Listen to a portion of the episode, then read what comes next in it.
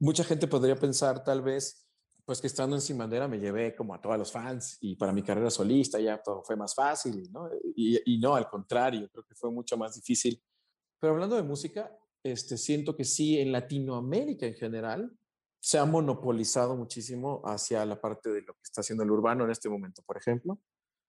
Y eso así sí ha golpeado, sí ha afectado otras áreas de la música ahí. Empieza en ti es una nueva oportunidad de regresar al inicio, para reinventarnos, salir de nuestra zona de confort, explotar nuestro potencial y lograr todo lo que nos propongamos. Hablaremos con diferentes expertos, amigos, especialistas o gente que admiro por su experiencia y trayectoria para juntos rebotar ideas, consejos, tips de motivación y hablaremos sobre lo que necesitamos escuchar para comenzar. Soy Paola Zurita y en este espacio te invito a escuchar, relajarte y trabajar en ti para lograr tu mejor versión. Porque todo lo que hagas en la vida empieza en ti. Bienvenidos a Empieza en ti. Hoy es un lunes de hablar con un invitado especial este episodio realmente es uno de los que más, más, más me emocionan, porque la persona que tenemos como invitado el día de hoy es alguien muy especial y es alguien que personalmente yo desde hace muchísimos años soy fan de todas sus canciones, desde que las compuso y cantó para Sin Bandera, hasta las que sigue creando hasta el día de hoy. Es un ícono de mi generación y sigue siendo un clásico que se puede escuchar siempre que necesitemos esa dosis de romanticismo que nos hace tanto bien. Les puedo decir que lo admiro por muchas cosas, pero primero que nada por su talento como compositor y músico, como ya muchísimos lo sabrán, y quienes no, métanse a verlo, por favor, que lo ha llevado a ser reconocido internacionalmente, y también por el valor que tuvo al iniciar su carrera como solista, que es algo que le admiro, que le aplaudo. Bienvenido, Leonel, muchísimas gracias por estar aquí el día de hoy. No, muchas gracias a ti, para toda la gente de Empieza en Ti. Un beso con todo el corazón y gracias por el espacio para platicar un ratito, de verdad. Un beso. Bueno, y antes de arrancarnos con todo esto, yo estoy muy segura que muchísimas personas de las que nos están escuchando, si es que no todas, te ubican, saben quién eres, pero si quieres cuéntanos un poquito cómo, cómo iniciaste, cómo empezaste y cómo llegaste hasta esto.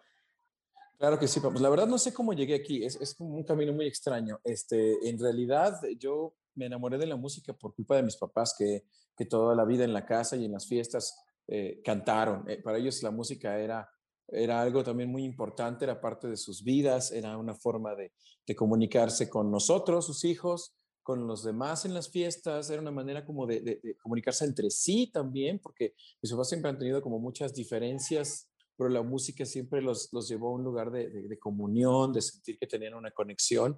Y a través de su propia conexión, mi hermano y yo también eh, aprendimos a amar la música y a, involucrarnos como familia en este ritual de cantar juntos, ¿no? Que es algo que, que, siempre nos gustó.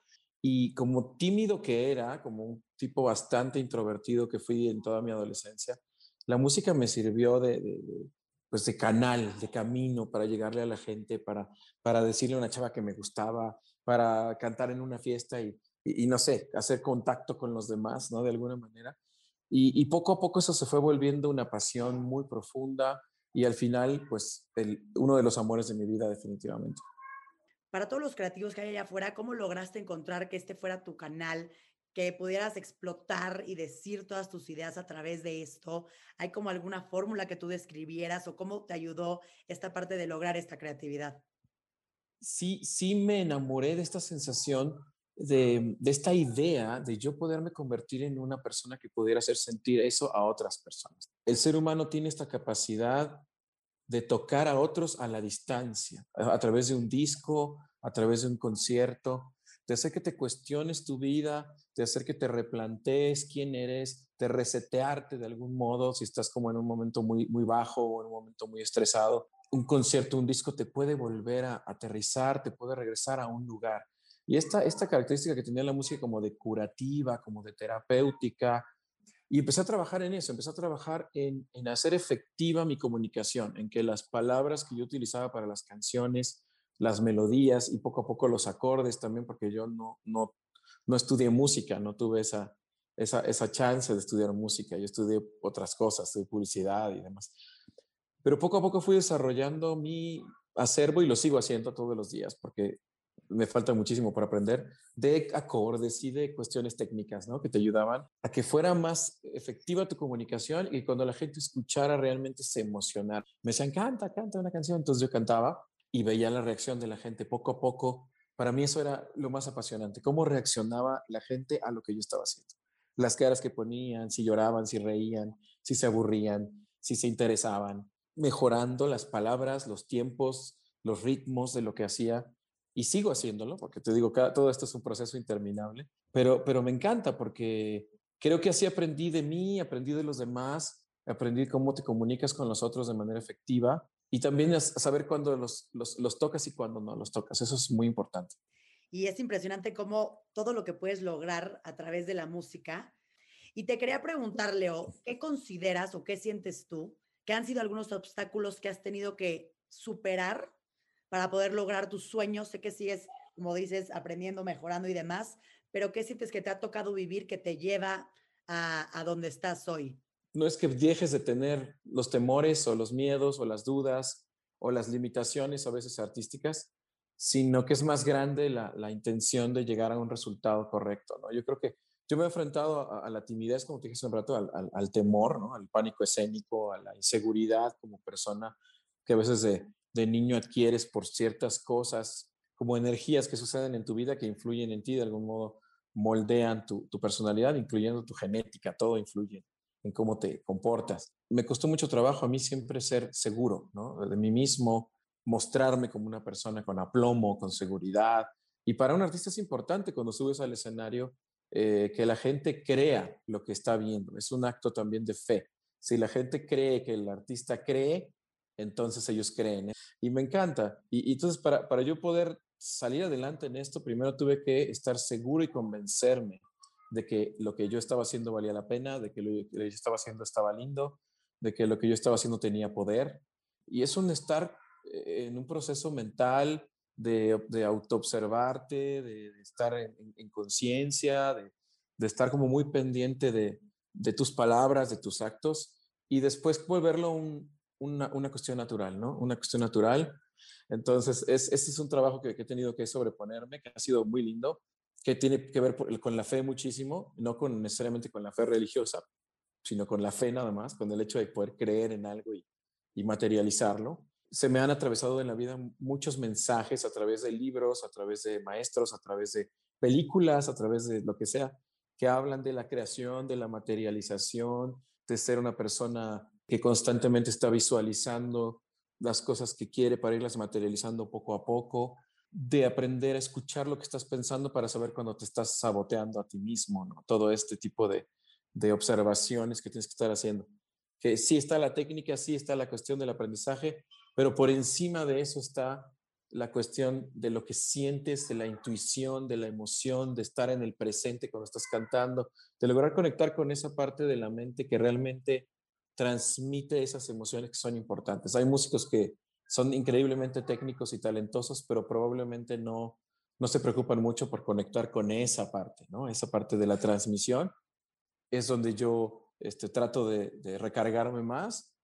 Me encanta, Leo, y me encanta el punto dos que mencionaste, creo que es el que más me gusta.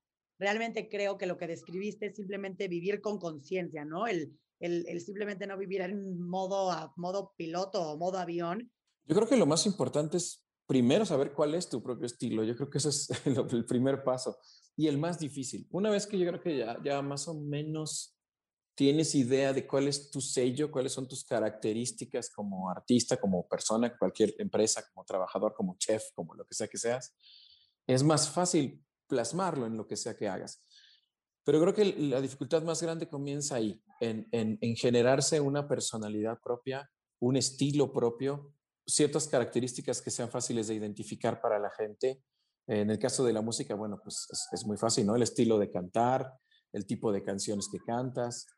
Eh, entonces, la verdad creo que ese es el camino. El camino es no tenerle miedo a las influencias de, de fuera, tener, no tenerle miedo a, a, la gente de tu misma profesión que te gusta mucho lo que hacen, ir incorporando las cosas que te gustan de lo que otros hacen y eso poco a poco va a ir generando una personalidad única. Eh, eh, que se va, se va a componer de lo que tú ya eres como ser humano, tus, hasta tus defectos están en la receta. Sumado a estas influencias externas, como sea que tú las hayas filtrado a través de tu percepción, van a terminar formando una cosa original y única. Yo creo que lo más valioso probablemente en el mundo es la originalidad, en, el sentido de, de, generar un nuevo negocio, de generar un nuevo producto, de generar una nueva marca, es la originalidad en los conceptos, en, en, la forma de pensar las cosas. Creo que eso hace muy este, exitoso un nuevo producto.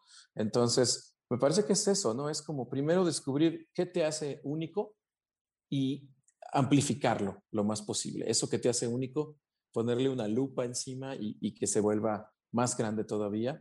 Eh, creo que estamos en una época de donde los géneros se están desdibujando y donde se están volviendo personas. Las personas son su propio género, su propia marca, su propio estilo, eh, y eso es lo que creo que va a marcar de aquí en adelante muchas cosas.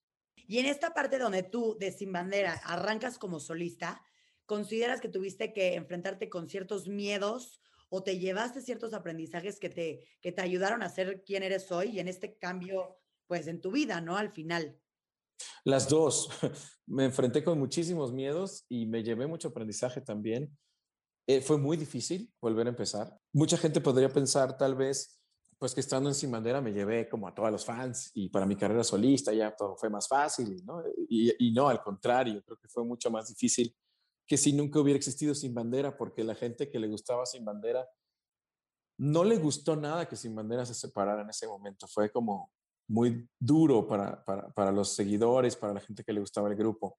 La gente tiende a pensar que, que uno a veces se separa de los grupos y quiere empezar una carrera solo como por una cuestión de ambición, ¿no? De que ah, ahora quiero que todo sea para mí entonces ya no quiero que exista este grupo y, y me voy a aprovechar del grupo para que... Es como que algo que la gente tiende a pensar Inclusive uno mismo, como fan de las bandas, cuando el cantante se vuelve solista, como que piensas, ah, no, me gustaba la banda y además este ahora se va a aprovechar de su nombre para, para ser famoso, ¿no?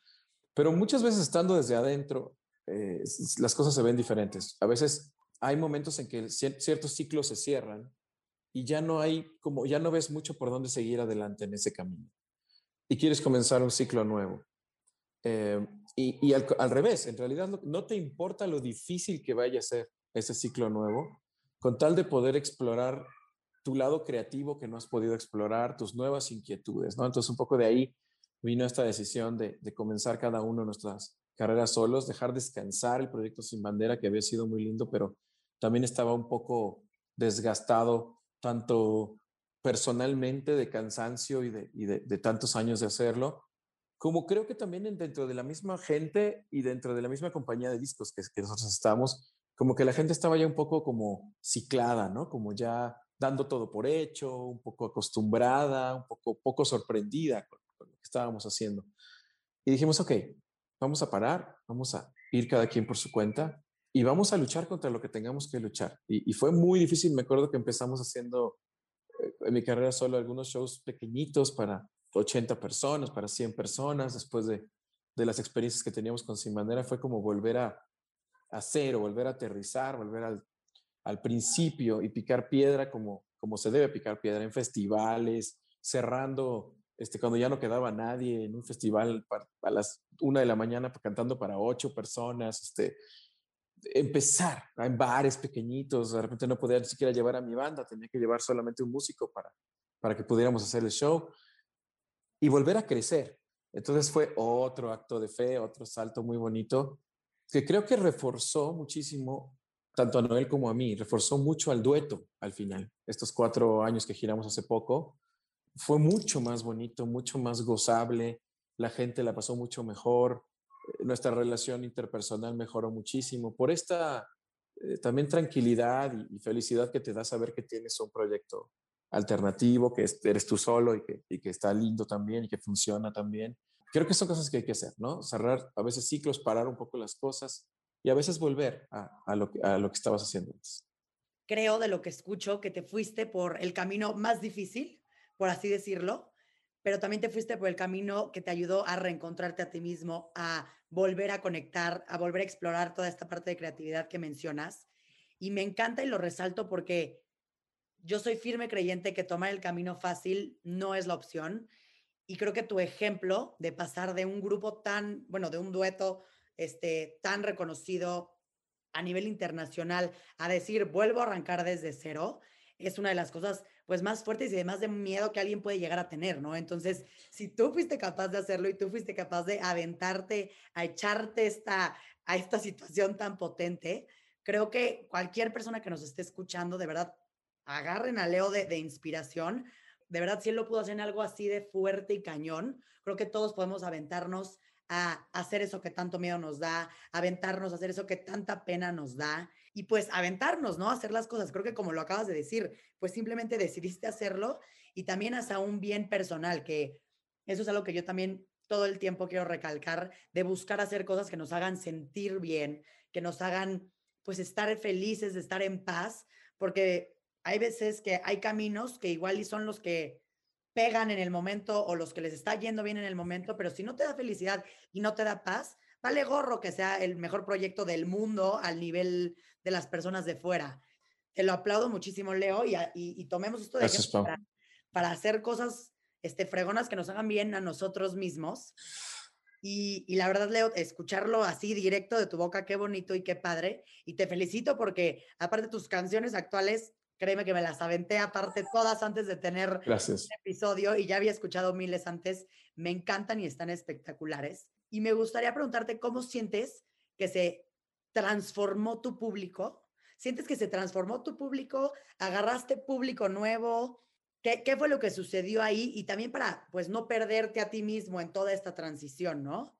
Yo soy una persona como de lógica, mucho, trato de utilizar la lógica en la vida y, y, cuando creo en algo, creo porque creo que es lógico. Entonces, creo que es lógico que te vaya mejor haciendo algo que te gusta, porque te sientes más cómodo haciéndolo porque requieres menos esfuerzo para hacerlo, entonces te vuelves más productivo y al mismo tiempo al estar en un estado de relajación tienes mucha luz, emanas, emanas esa tranquilidad, emanas esa energía, es más fácil que la gente te quiera, se acerque, le interese lo que haces, ¿no? Que cuando estás estresado, deprimido, eh, nervioso, te enfermas, te sientes mal, nadie quiere estar contigo porque estás de malas. Como dices, es, es por un bien personal, es por lógica, que, que, uno debería buscar algo que te haga sentir bien y que también sea tu trabajo. Y en ese sentido, cuando yo empecé a, a, cantar solo, sí me di cuenta que el público definitivamente que me iba a seguir como solista no necesariamente era el mismo que el público de Sin Bandera. O sea, sí había algunos que, que, que, que iban a los dos, que compartíamos público con Sin Bandera y lo mío, pero una gran parte, yo diría que un 50% probablemente o más de la gente que me escucha solo, no escucha Sin Bandera y prefieren probablemente lo que hago yo solo, porque lo que hago solo sí es distinto a lo que hace sin bandera en, en varios ángulos. Es e, en la, en la, forma que está instrumentado, en la forma que están escritas las letras, inclusive mi forma de cantar no es igual que lo que hago con Sin Bandera. Sin Bandera tiene un estilo, tiene, una, tiene un sello, tiene un, pues ya un, un camino que tratamos de seguir. Y lo que haces tú solo te da muchas más libertades. Entonces, solo soy un explorador un tipo que hace como de todo, hago muchos géneros diferentes, canto de muchas maneras diferentes, escribo canciones de todo tipo. Y creo que la gente se dio cuenta de eso. Y un comentario muy recurrente era, la verdad a mí no me gustaba mucho la sin bandera, pero lo que haces tú solo sí me gusta, ¿no? Entonces ahí empecé a decir, oh, oh, wow, qué raro, o qué padre al mismo tiempo. Es otro tipo de público que probablemente escucha a otros artistas diferentes que los que escuchaban a Sin Bandera muchos probablemente inclusive anglo, ¿no? Artistas que cantan en inglés y que mucha gente relaciona con lo que hago yo en español, porque mis referencias para lo que hago yo solo vienen muchas veces de, de otros lugares, tanto de Brasil como otros lugares, Estados Unidos, Inglaterra y demás. Entonces la gente se da cuenta también de estas características sonoras, de, la cuestión de cómo escribo mis letras diferente, de la exploración que trato de hacer como más lejos, y por eso pues tienes otro público. Y para no perderme, como bien preguntas, pues lo único que hago es tratar como de poner cada cosa en su cajita, ¿no? O sea, decir, ok, sin bandera es sin bandera, suena como tonto esto, pero no, o sea, vamos a mantener el camino de sin bandera, vamos a, sabemos quién es la gente que le gusta sin bandera, a nosotros también nos gusta sin bandera, que te gusten las dos cosas. Es como cuando, no sé, tienes ganas de ver una película de arte un día y otro día tienes ganas de ver este, una película de balazos, ¿no? Y te gustan todas, ¿no? O sea, y realmente te gustan. A mí yo pongo una película de Will Ferrell y me gusta mucho. Soy muy feliz viendo a Will Ferrell, me hace reír muchísimo, me parece una forma de arte muy bonita. Pero luego veo una película de Lars von Trier o de, no sé, o de Haneke o de uno de estos y también la disfruto muchísimo y, no son excluyentes, no es porque te guste una, ya no te va a gustar la otra. Sería un mundo un poco triste si fuera así, ¿no? Como si como si nada más te gustara comer faisán y conejo y caviar y no te gustaran los tacos, o nada más te gustaran los tacos, pero no te gustara comer este, una comida un poco más, más rica. Si un día te ofrece como un chef algo más elaborado y dijeras, no, a mí yo, solo como tacos, ¿no? Eso también sería un poco triste. Este, y con la música es igual, y creo que lo he tratado de, de mantener así, decir, ok, si bandera es esto y lo mío es esto otro. Y sí hay un puntillo ahí donde se juntan, pero eh, lo tengo cada cosa en su cajita y, también sé qué papel juego dentro de Sin Bandera, cuál es mi rol, digamos, teniendo un socio que cubre, digamos, el 50% del, del asunto y yo el otro 50%, cuál es el 50% que me toca. Cuando estoy solo ya sé que pues, me toca todo el, todo el paquete. Entonces es muy bonito, es como tener dos vidas. ¿Y cuáles crees, Leo, que han sido las mayores satisfacciones que te ha traído cambiar de rumbo, que, que te ha traído el ser solista? Bueno, muchísimas. Yo desde muy chiquillo, cuando tenía 14, 15, yo soñaba con ser un cantautor. Un chavillo que saliera con su guitarra y cantara sus rolas. Ese era mi sueño. Y sí me hice un cantautor, pero dentro de un dueto. ¿no? Eh, pero nunca había podido llevar a, la realidad esta otra idea de, a ver, yo, yo solillo cantando mis canciones, porque es como yo, pues como yo era en, mi adolescencia y entrados ya los, los 20 también, con mis amigos en las reuniones, me llevaban y me decían, tráete tu guitarra, porque ya sabían que la guitarra era este, el, camino de entrada para muchas cosas. Y, yo cantaba y la gente reaccionaba y era como, me sentía muy bien haciéndolo. Era un cantautor, que creo que esa es la esencia del cantautor, el tipo que canta en una reunión sus tres, cuatro canciones, la gente vibra, se siente diferente, cambia el estado de ánimo y luego sigue la fiesta. Todo bien. Y ahora cuando, cuando me dediqué a la carrera solista pude llevar eso a la realidad. Pude sentir por primera vez esa maravilla de pararte frente a un público, tú solo aterrorizado, y, ver a la gente vibrar y, y emocionarse y, y, sentir y cantar las canciones. Cuando empiezan a cantar las canciones es una joya absoluta que empiezas a oír que se las saben todas y están escuchando tu disco y, igual que tú estuviste escuchando a, a Dave Matthews Band o a a John Popper o a quien sea que esté en tu adolescencia Nirvana, ¿no? o sea, ellos están escuchando tu disco. Y, eso es como el máximo logro que puede tener un, cantautor, eh, ese, ese, cierre del, del circuito que es desde que te sientas a componer con tu libretita, pasando por el estudio de grabación, todo el proceso de producción, el show en vivo y luego que la gente te cante la canción. Es como es donde se cierra ese ciclo maravilloso. Y y pues eso lo he vivido mucho con, con, la parte solista. He podido explotar muchísimo la parte artística visual en el show. Visuales, ahora el último show que se tuvo que interrumpir por la, por la maldita pandemia, está increíble. Es un show que hicimos ya con, con, proyecciones en, en, en, unas cortinas especiales que mandamos a hacer, con una cuestión artística visual maravillosa que hicimos canción por canción, con, con videos hechos para eso. Cosas que a lo mejor en el dueto tienes que negociar, tienes que eh, ceder, tienes que permitir como, además que, pues que las cosas sean como para la gente que va a ir a ver a Sin Bandera, que es otro tipo de proyecto. Y acá no hay negociación, ¿no? También es muy rico no negociar, es como decir, voy a hacer esto, ¿me vale? Y, y a ver qué pasa y luego darte cuenta que es lindo el resultado de, de algo que no tiene límites, que no tiene eh, miedo, que no tiene nada, que es simplemente lo que te sale de las vísceras y dices, esto es lo que creo que tengo que hacer y lo hago.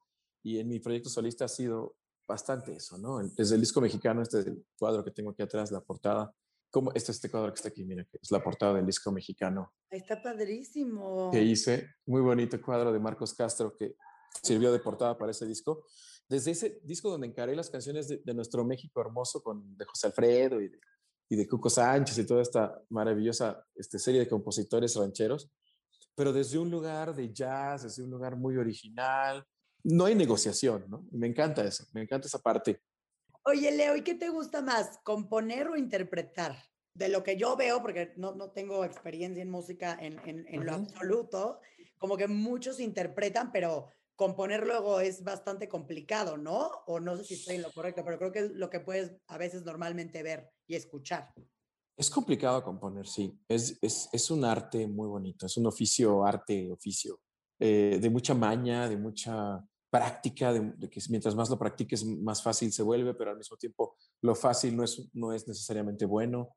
Entonces tienes que eh, no permitirte hacer cosas en automático, como decías hace un rato, en la composición menos que nada, eh, caer en los clichés, en las frases hechas, como ya te las sabes y ya sabes qué rima con qué, y pues ya bien fácil empezar a rimar cosas, pero no se trata de eso. Se trata de que cada canción tenga su vida, su espíritu, su, su, su personalidad única entonces, componer es un acto verdaderamente de concentración, de compenetración con, con el tema del que estás hablando, eh, de muchas cosas componiendo con alguien, de charlas, de hablar del tema, de, de, estar en, en, discordancia o en concordancia, pero de ahí salen ideas para poner en la canción. Entonces, componer es una cosa maravillosa, pero componer y cantar la canción, eh, o sea, el cantautor, por eso me apasiona este rollo, el llevarles esa canción que compusiste a un escenario y decirles, yo la hice y, creo que se canta así, ¿no? O sea, yo creo que se canta así, cada quien tiene su, forma, es maravilloso. Por eso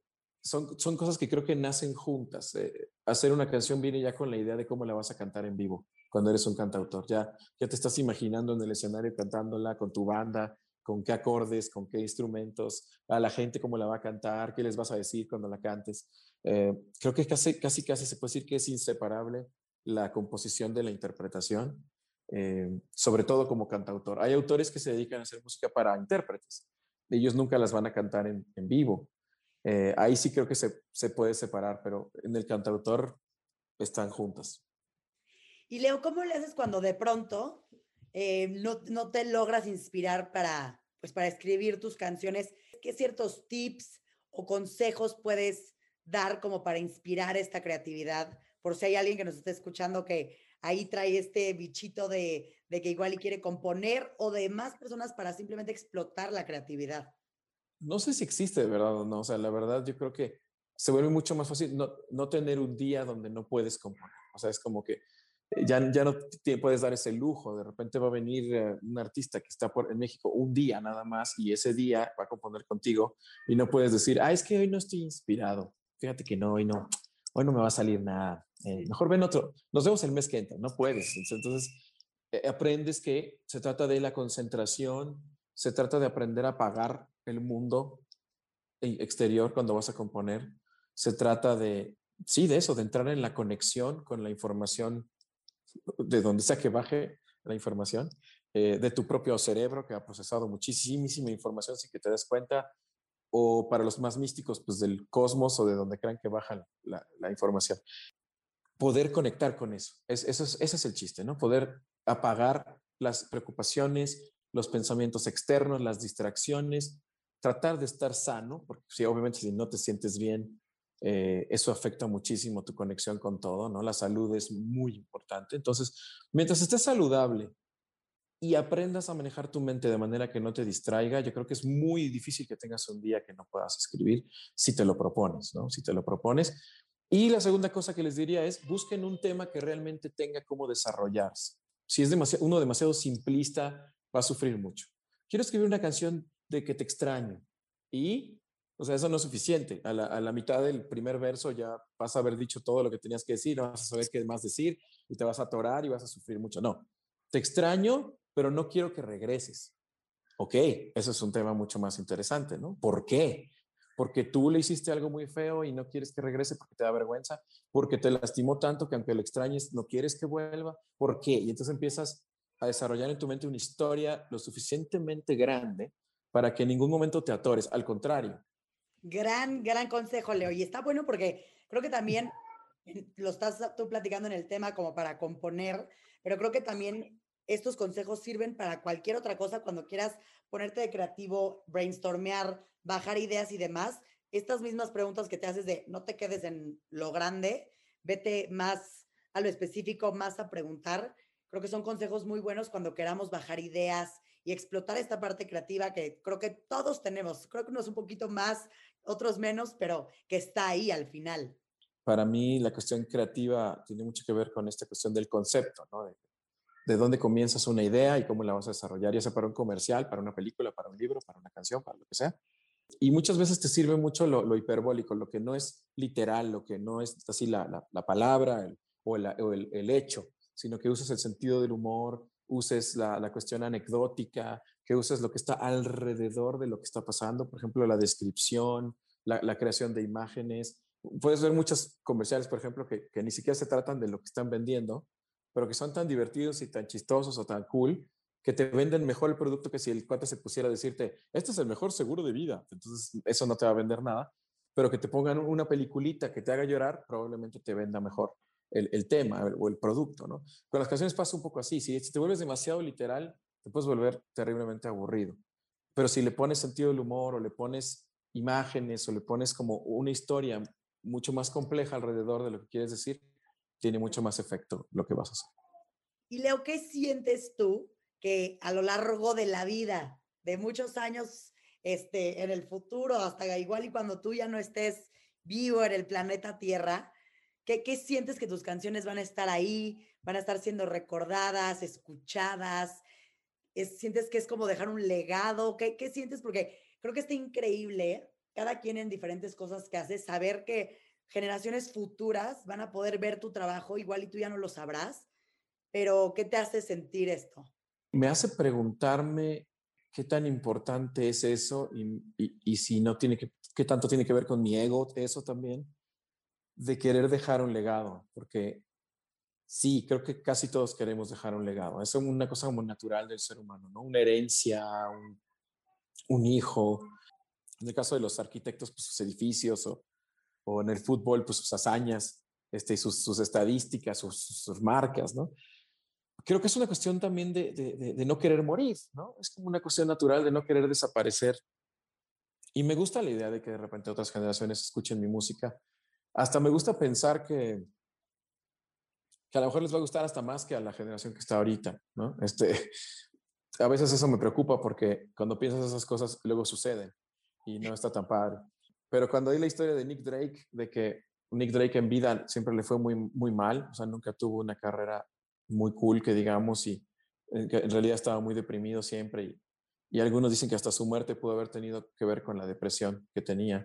Y luego se ha vuelto un ícono gigante de, de, de, de, los cantautores y lo usan en todas las películas y lo usan en todos los soundtracks y en todas las, o sea, es como algo muy romántico, ¿no? Es como decir, wow, que, después de muerto te reconocen lo que no te reconocieron en vida.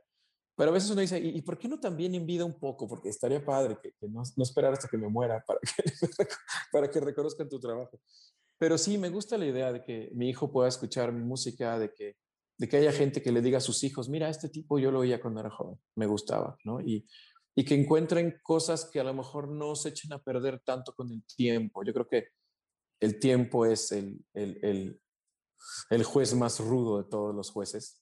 Y si mi música pasa esa prueba, voy a ser muy feliz. Si en dos o tres generaciones alguien sigue escuchando, algunos siguen escuchando mi música porque sientan que aún hay cosas que a pesar del tiempo valen la pena y que, y que están ahí, pues será un gran logro. No me voy a enterar de él, pero, pero será una cosa muy bella. Eh, lo que trato de dejar es, es algo que, que, que honre muchas cosas, ¿no? El amor, al ser humano, el lenguaje, la música misma, la voz, este, que, honre todas esas cosas. Eso siempre ha sido mi intención, eh, tenerle mucho respeto y mucha, eh, mucha admiración a todos estos temas y, que eso a lo mejor haga que, que, se lo puedan ir pasando, como mi padre me pasó a, artistas de él o mi madre me dijo, mira, escucha este cantante que yo escuchaba cuando era joven, así que alguien lo haga, sería maravilloso.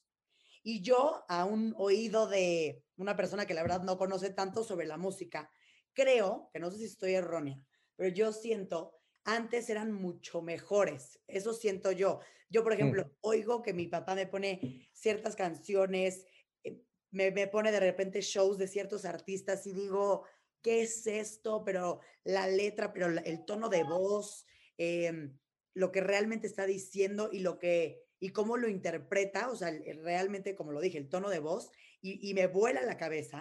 Obviamente, esto existe todavía hoy en día, pero también siento que se ha transformado a que pues salen muchas personas con diferentes géneros y demás, y casi casi ya quien se canta, por así decirlo. es, me gustaría escuchar tu opinión sobre eso, porque yo siento que se ha vuelto como, no, no quiero decir que haya bajado la calidad en general, pero siento que antes era un poquito, sí, la verdad, sí, de mejor calidad. Entiendo. Sí, yo creo que las sociedades saludables son las sociedades plurales. Una sociedad donde no hay pluralidad no es saludable. Es una sociedad que tiene algún problema, alguna enfermedad, ya sea un gobierno dictatorial, totalitario, eh, una cuestión religiosa demasiado exacerbada, algo que no estás eh, permitiendo que la sociedad fluya, ¿no? Y hay sociedades muy saludables, como podrá gustarnos o no lo que hacen los americanos o los ingleses o, o, inclusive los brasileños, pero son sociedades que me parecen muy plurales. Hay, hay muchísima pluralidad, tanto de opiniones políticas como de géneros musicales, como de artistas. Creo que en esas sociedades nunca ha dejado de haber esta música maravillosa de la que hablas. O sea, por ejemplo, en Estados Unidos nunca ha dejado de haber increíbles cantantes y compositores al nivel de los que había en los 60s, en los 70s, a ese nivel, ¿no? O sea, y creo que sigue habiendo y todos los años aparece uno nuevo y dices, wow, este cuate está loco. Leon Bridges es maravilloso y James Blake es maravilloso y, y, Moses Omni es maravilloso y, y Rie es maravilloso y así te puedes decir, ¿no? O sea, y son realmente muy buenos. Eh, en las sociedades que sí tienen cierta enfermedad, donde por alguna razón se ha monopolizado la cultura o se ha monopolizado la música, pues ahí sí estamos sufriendo, ¿no? Yo creo que la nuestra es una sociedad de, que le falta pluralidad en ese sentido, en, de muchos. En este, en este momento sufrimos un poco de, pluralidad en general. Pero hablando de música, este, siento que sí, en Latinoamérica en general, se ha monopolizado muchísimo hacia la parte de lo que está haciendo el urbano en este momento, por ejemplo.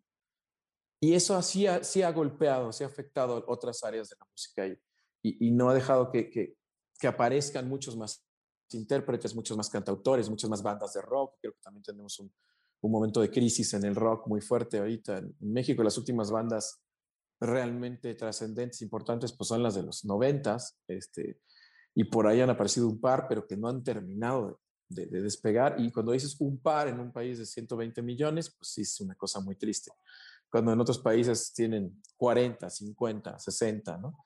Creo que sí no, no ha soportado nuestra cultura musical el golpe de la industria de, decir vamos a enfocar todo a, en este momento el enfoque es a reggaetón y a regional mexicano, son como toda la industria está enfocando en esos dos géneros, porque son los que más dinero dejan, son los que más millones de views y streams y todo generan. Entonces, ese golpe no lo hemos soportado. En otros países sí, porque tienen una cultura muy fuerte de muchos géneros, de RB, de rock, de alternativo, de country, de, de, hip hop, que aguantaron el golpe del urbano, ¿no? O sea, el urbano se volvió un género más, no el único género. Entonces, acá vamos a tener que batallar muchísimo para reconstruir este, pues el tejido, ahora sí que de la música, el tejido cultural de los lugares donde tocar, de lugares para que toquen bandas, para que toquen cantautores, que creo que nunca ha habido. Solo ha habido peñas, pero nunca ha habido realmente bares que sean famosos porque vayan songwriters a cantar ahí. Los festivales, la radio universitaria, todo lo que podría significar un tejido de música alternativa, contracultural, que vaya, que sea como un contrapeso de lo que es el monopolio de las grandes compañías, tanto disqueras como de streaming, como televisión, como radio está muy triste, ¿no? Es, ese contrapeso en este momento es casi inexistente. Sin estar esperando este, los millones y los 20 mil millones, que creo que también es una enfermedad mental que estamos teniendo en este momento. Si no tienes este, 150 millones, no eres nadie. Este, si no tienes este, no es cierto. O sea, muchas de las más grandes bandas de la historia comenzaron tocando para 20 en un, bar, en un hoyo en la pared. Eh, para llegar a ser lo que son ahora, ¿no? O sea, nadie empezó siendo súper famoso de los que realmente valen la pena. Este asunto de la inmediatez ahorita también nos está golpeando un poco generacionalmente. Los chicos creo que se desesperan muy rápido y, y, pierden rápido la ilusión si no ven que a la primera este, funciona. Y eso, eso es terriblemente negativo. Esto cuesta trabajo y lo que cuesta trabajo vale la pena. Que eso no, no lo tienen que enseñar nuestros papás también, los papás de ahora. Chico, si cuesta, cuesta trabajo, vale la pena, venga. O sea, y vas a estar mejor preparado, más fuerte, más maduro, más, más curtido y vas a ser un mejor artista si te costó trabajo. Y está bien que no esté fácil, porque así es como se aprende, ¿no? Y cuando ves a los grandes artistas, ¿cómo, ¿cómo, llegaron a ser así? Pues porque les costó trabajo, porque batallaron, porque practicaron, porque se enfrentaron a problemas y los pudieron superar y creció su mente, creció su talento, creció su carácter y ahora son estos animales que vemos históricos, ¿no? Este, desde Miles Davis o Michael Jackson, que tú me digas, pues les costó un chorro de trabajo, ¿no? Fue, fue un trabajal y, tienen vidas muchos muy sufridas, muy, muy difíciles, uh, donde tuvieron que tener altibajos y volverse a poner arriba y volver a estar abajo y así se, la vida es esto, la vida es una montaña rusa, no es este, no es un, como un viaje a la luna todo el tiempo, ¿no? eso es una mentira que nos han vendido y creo que sí ha afectado un poco la mente de, muchos jóvenes que, que, pues que ven artistas que en un año ya son grandes estrellas mundiales. Pues es un, eso es un espejismo, porque eso le va a pasar a uno en 100 millones. Pero como quieres que te pase a ti, pues genera mucha depresión también es un tema, independientemente del tema musical, vivimos queriendo todo en friega, rápido, ahorita, hoy, creo que por la manera en la que llevamos la vida, ¿no? Todo, la tecnología nos ha ido resolviendo para tener todo al segundo, ya somos personas impacientes.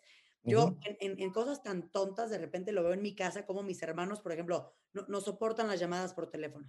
Dicen, mándamelo por nota de voz este, ¿no? Siempre pensando como en tiempos de, pues voy a perder tiempo con una llamada, lo escucho cuando tenga tiempo y te contesto. Entonces, es un poco preocupante porque de pronto volteas a ver en otros aspectos de la vida de decir, aprende a disfrutar, tomarte una taza de café dos segundos viendo el sol, ¿no? Y si vivimos en esta inmediatez en el día a día, pues no las tenemos.